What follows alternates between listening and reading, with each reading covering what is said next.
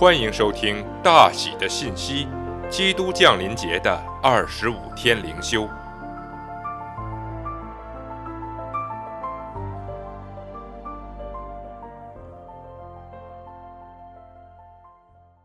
第二天，玛利亚尊大的神。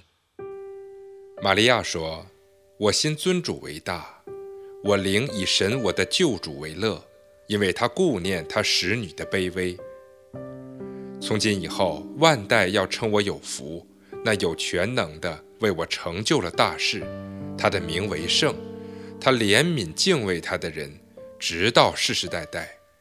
他用膀臂施展大能，那狂傲的人正心里妄想，就被他赶散了。他叫有权柄的失位，叫卑贱的升高，叫饥饿的得饱美食，叫富足的空手回去。他扶住了他的仆人以色列。为要纪念亚伯拉罕和他的后裔，施怜悯直到永远，正如从前对我们列祖所说的话。路加福音一章四十六至五十五节。玛利亚清楚地看见一件关于神最非凡的事，即他将改变全人类的历史进程，有史以来最重要的三十年即将开始。那么，神在哪里呢？他正充满在两位默默无闻、卑微的女人里面，一位是年老不孕的妇人伊丽莎白，一位是年轻的童贞女玛利亚。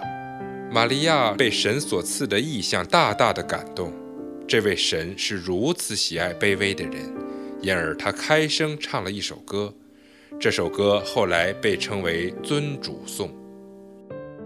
玛利亚与伊丽莎白在路加的笔下是奇妙的女英雄。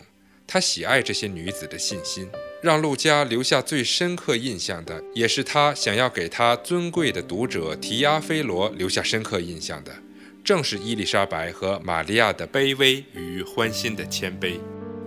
伊丽莎白说：“我主的母到我这里来，这是从哪里得的呢？”而玛利亚说：“因为他顾念他使女的卑微。只有像伊丽莎白和玛利亚这样的人。”他们的心灵才能真正的尊主为大，他们承认自己的卑微地位，并被这位尊大的神的屈尊辅救深深的震撼。